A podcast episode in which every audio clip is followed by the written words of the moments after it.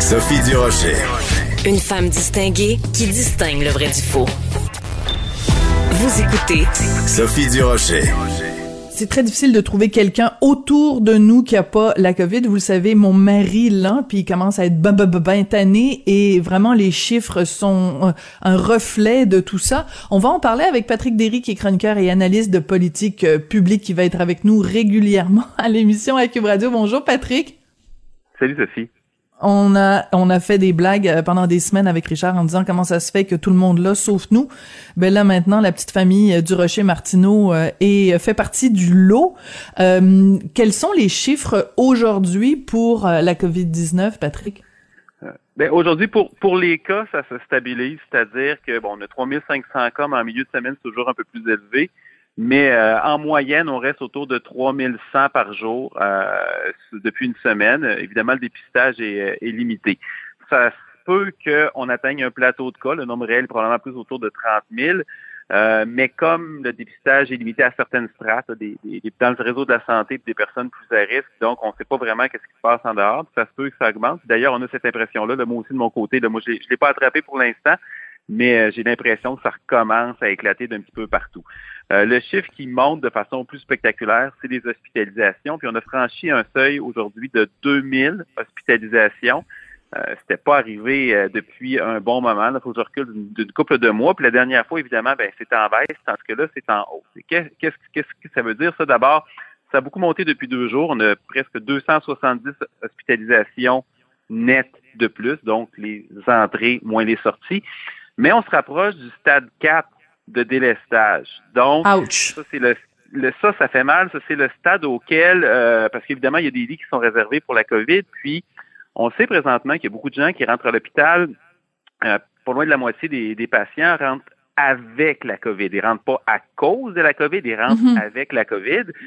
Mais bon, d'une part, il y en a un certain nombre là-dedans qui développent quand même des complications parce qu'on se rend compte finalement qui avait aggravé leur état, c'était euh, la COVID, surtout des gens qui ont des maladies chroniques. Mais l'autre chose aussi, c'est qu'il faut les traiter séparément, ces patients-là. Ça prend des plus de ressources, ça prend un espace réservé, évidemment, parce mhm. que c'est très contagieux, puis on est dans un environnement euh, où il y a des gens qui sont vulnérables. Fait que la, distinction avec et pour, euh, ça reflète le fait que c'est moins grave chez certaines personnes, mais c'est pas important dans le système de santé. Et donc, le délestage stade 4, qu'est-ce que ça veut dire? Ça veut dire euh, plus de chirurgie reportée. Et là, je répète, je rappelle qu'on n'est pas revenu à 100% hein. Notre 100% d'avant la pandémie, qui créait des, des listes d'attente, on est présentement à 85% donc on prend du retard chaque jour. Si on fait du délestage supplémentaire, on va prendre plus de retard. Et là, on commence à retarder des, des, des, chirurgies qui sont assez graves. C'est-à-dire des gens qui ont des problèmes de cœur, des cancers qu'on dit non urgents, mais un cancer, c'est jamais non urgent parce que quand tu le laisses aller, tu sais jamais qu'est-ce qui peut arriver. Fait que c'est pas un beau portrait. Et pour en ajouter une couche, la cerise sur le Sunday, c'est que les urgences sont revenues à leur niveau d'occupation d'avant la pandémie. Ah oui? Euh, pour toutes sortes de raisons, là, parce que, je sais pas, les gens prennent leurs activités. évidemment, il y a moins, quand les gens font moins d'activités, moins de sport, ils sortent moins, il y a moins de trauma, il y a toutes sortes de choses. Là, évidemment, les gens recommencent à faire certaines activités, mais ça, c'est possible aussi que il y, y, a un rattrapage de, de petits bobos qui n'ont pas été traités puis qui se sont aggravés entre-temps. Hmm. Bref, c'est 10 000 Québécois Mais la question... dans les urgences. Oui, 10 000 Québécois aux urgences, c'est énorme, Patrick. Chaque jour dans les urgences, ça fait 3 millions et demi par année à peu près. On est revenu à ça. Et boboy. Mais euh, la question, là, j'ouvre une parenthèse qui est moins reliée à la COVID, mais est-ce que c'est des gens qui sont à l'urgence parce qu'ils ont vraiment un cas urgent ou c'est des gens qui se retrouvent à l'urgence et qui devraient normalement être absorbés par d'autres premières lignes dans le dans le système de santé. La, la question reste quand même euh, ouverte. Tout ça serait peut-être pas si inquiétant que ça Patrick s'il y avait pas en plus tout plein de travailleurs de la santé qui eux-mêmes ont la COVID et donc sont absents au travail. Donc, on, si on voit une augmentation des cas puis qu'il y a plein de personnel pour en prendre soin, c'est moins grave. Mais ce que je comprends des notes que tu m'as envoyées, c'est qu'en plus, parce qu'il y a beaucoup de travailleurs de la santé absents, on, se retrouve dans une situation vraiment inconfortable. Absolument. Il y a 13 000 travailleurs de la santé qui sont absents en raison de la, COVID. C'est une tendance qui est à la hausse. C'est-à-dire, il y a une dizaine de jours, c'était 11 000. Euh, là, c'est rendu à 13 000. J'ai dit 1300, je pense que c'est 13 000. Euh, parce qu'évidemment, elles sont exposées. Et euh, ça, c'est juste pour la COVID, parce qu'il y a beaucoup plus d'absents que ça dans le réseau de la santé. Les dernières estimations que j'ai vues, c'était quelque part entre 50 000 et 60 000 sur les 300 quelques mille travailleurs. Euh, c'est beaucoup. Euh, il y a des gens qui manquaient en partant, il y en a qui sont partis, il y en a qui sont épuisés, évidemment. Euh, fait que c'est un peu une tempête parfaite. Puis évidemment, bon, pourquoi les gens sont à l'hôpital? Euh, on est revenu comme avant, c'est-à-dire qu'on va à l'hôpital où est-ce qu'on peut. Euh, on, on, va où on peut. Si on peut pas voir un médecin, on va se retrouver à l'urgence. Quand on y va, c'est parce qu'on est mal pris qu'on n'a pas d'autre place où aller. Fait que ça, c'est un peu pour ça que quand on disait écoutez, c'est beau de dire la pandémie est finie, on enlève les masques, on part sur le party, ben il y avait ça aussi. Et là, c'est évidemment, il y, a des, il y a des morts. On est, on est revenu à 20 morts par jour, hein? 20 morts par jour. C'est, mais c'est important que tu le mentionnes, Patrick, parce qu'on en entend. On a comme évacué euh, l'équation Covid égale mort, donc il y a encore, et c'est, et c'est beaucoup, hein. Évidemment, un mort, c'est toujours un mort de trop, mais 20 morts par jour de, de vraiment à cause de la COVID, pas avec la COVID. Non, c'est la cause principale. Il faut que ça contribue au décès. C'est une cause principale du secondaire. Il faut que ça contribue au décès. Et tu, te rappelles, moi, je, les, les, les, premières interventions qu'on euh, a faites ensemble, les premières années que j'ai faites à ton antenne, à l'automne 2020, euh, moi, j'avais l'impression d'être en train de virer fou parce que je voyais tout ça monter. Puis je dis, ben, on ne change rien. Ça va continuer à monter. Et mm. à un moment donné, M. Legault, fin octobre, si ma mémoire est bonne, 2020, il avait dit, on peut pas vivre avec 1000 cas par jour, puis on a 20, 20 morts par jour, c'est inacceptable. Il avait dit ça, M. Legault. Et là, 20 morts par jour, ben, c'est la vie avec le virus. Et euh, évidemment, là, à chaque fois que je mentionne des chiffres, entre autres sur les médias sociaux, je me fais dire Ah ben là, on n'est quand même pas tout fermé. Mais il n'y a personne qui parle de tout fermé, mais c'est juste faut pas faire semblant que le virus n'est pas là. Et là, donc. Et, et, surtout, et surtout, Patrick, la question est pas de tout fermer, mais la question est, de savoir, et ça on revient toujours à ça, est-ce qu'on fait tout ce qu'il faut en matière de prévention? Puis là, prévention, ça rime avec ventilation. Puis moi, je commence à être bien tanné que ce gouvernement-là ne mette pas tout en mesure pour s'assurer que dans tous les lieux publics importants, qu'il n'y ait pas une ventilation appropriée. Comment ça se fait que leur message n'est pas centré sur la ventilation? Moi, quand j'entends Luc Boileau nous, nous dire « lavez-vous les mains », tabarnouche, on n'est plus rendu là. Non, mais c'est ça, c'est absolument fabuleux, c'est absolument fabuleux, puis il le dit encore récemment. Mais je, pense qu'au gouvernement, on n'y croit pas on n'y croit pas. Moi, les conversations que j'ai eues avec des gens qui sont, sont à l'intérieur, pas loin, c'est ça me donne l'impression que c'est rendu dans une chambre d'écho, puis euh, non, on n'y croit pas. Mais il croit pas à quoi, Patrick? Je m'excuse, hein, j'ai sacré tout à l'heure. Bon, je bois vraiment sacré, j'ai un petit tabarnouche de rien du tout. Mais c'est parce qu'à un moment donné, ça devient exaspérant. Ça veut dire que ce gouvernement-là qui nous a toujours dit on se base sur la science, on se base sur la science, ils ont une science à géométrie variable. Ben, écoute, moi, si, je résume un peu, en gros, ce que la science demandait de faire, étape par étape, que ce soit pour euh, le masque, pour après ça, pour euh, les, euh, les tenir compte de ventilation, les tests rapides, la troisième dose, les, les, eaux usées. écoute, je peux, la, liste pourrait s'allonger, évidemment, la, ventilation, le passage au N95. À chaque fois, la santé publique a recommandé de faire le contraire que ce que la science disait et presque à chaque fois, sauf pour la ventilation notamment, le gouvernement a fini par le faire, mais en retard. Fait que la hmm. santé publique était dans le chemin. Et moi, c'est quelque chose que je constate depuis maintenant à peu près un an et demi, un peu plus, presque deux ans en fait, c'est qu'il y, a, un gouffre entre les experts du gouvernement, qui sont essentiellement la santé publique, et entre le consensus presque unanime à hmm. l'extérieur du gouvernement, qui, qui, est validé par la réalité à chaque fois. Et euh, tu sais, on traite, on traite justement la, ventilation comme si c'était quelque chose qui était dangereux. Évidemment, les masques, on les a longtemps traités comme étant dangereux. On ne croit pas vraiment que les N95 vont faire une différence. Dr. Bolo le dit, un, N81, un, masque de procédure qui, en passant, n'est pas fait pour bloquer les aérosols est aussi bon qu'un N95. Oui, attends, j'en ai une bonne pour toi. Attends, Patrick, j'espère que tu es bien assis, j'espère que nos auditeurs sont bien assis, là. Je me tiens sur une chaîne. OK, j'ai un ami que je peux pas nommer qui travaille dans le système de santé. Disons ça de façon générale, c'est un, médecin spécialiste, OK?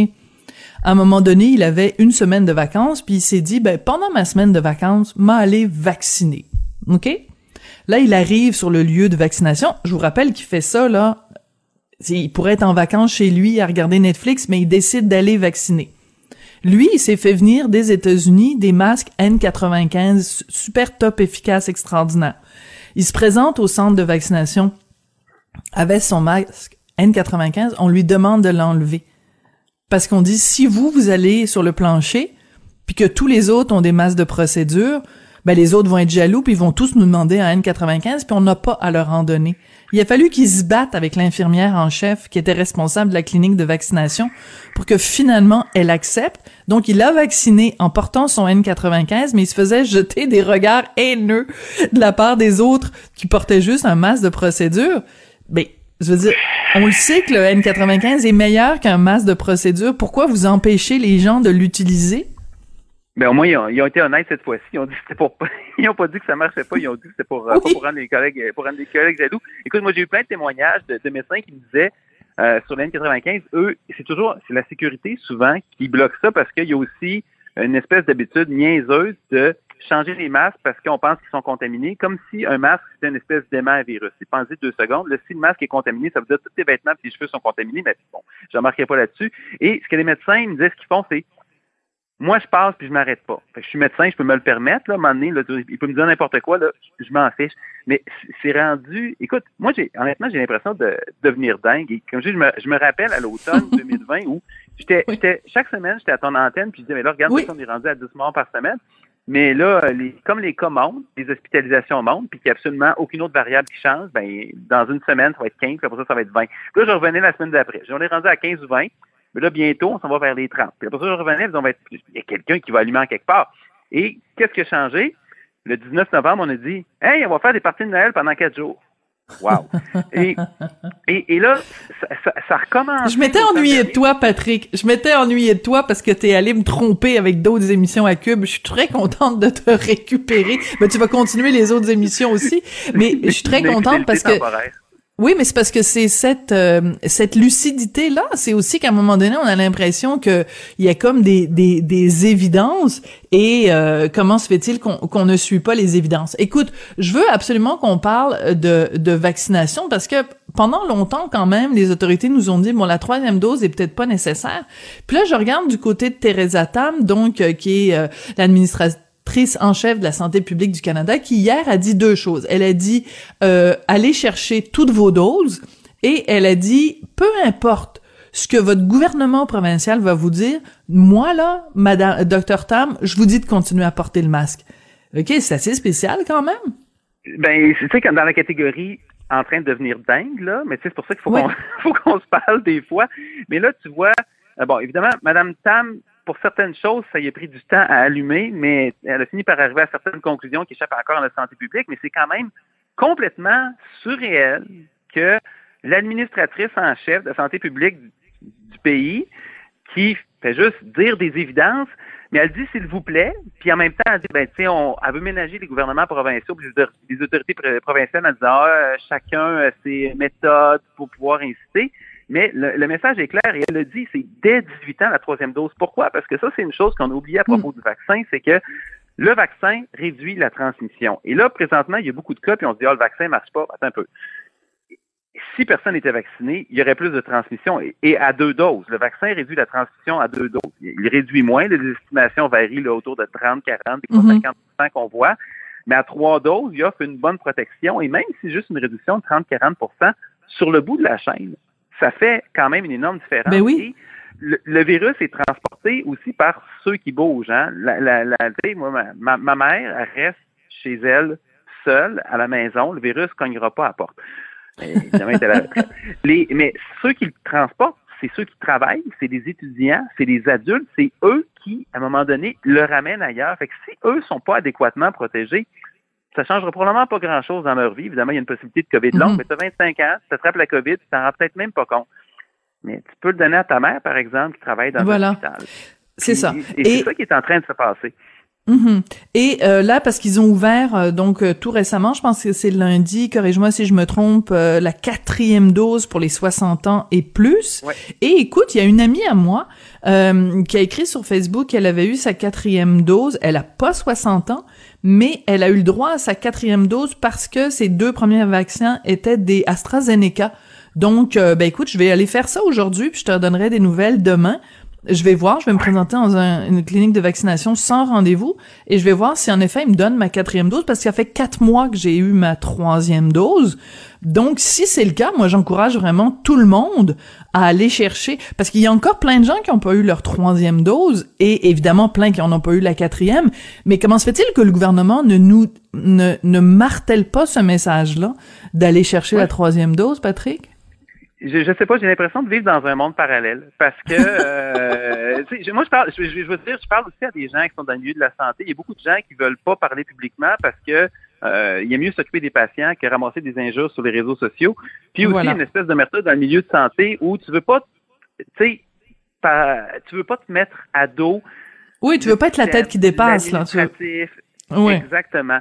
Mais euh, c'est sûr que, euh, il y a à peine la moitié de la population du Québec qui a une troisième dose, mais un peu c'est un peu la faute du gouvernement là-dessus parce que le message, d'abord, on est allé à reculons sur la troisième dose. On a dit pendant des mois que c'était pas nécessaire. Puis en fait, on a on l'a dit d'abord pour les, plus âgés qui en ont payé le prix pendant les fêtes, hein, parce qu'il y a eu plein de morts. Mm-hmm. Puis on l'a dit ensuite pour les autres que c'était pas vraiment nécessaire. Le premier ministre a dit il y a pas longtemps que c'était comme un rhume. C'était pas des, pas la bonne, euh, vraiment pas la bonne approche, d'autant qu'il y a des gens qui ont trois doses qui sont à l'hôpital, surtout pour euh, les plus âgés.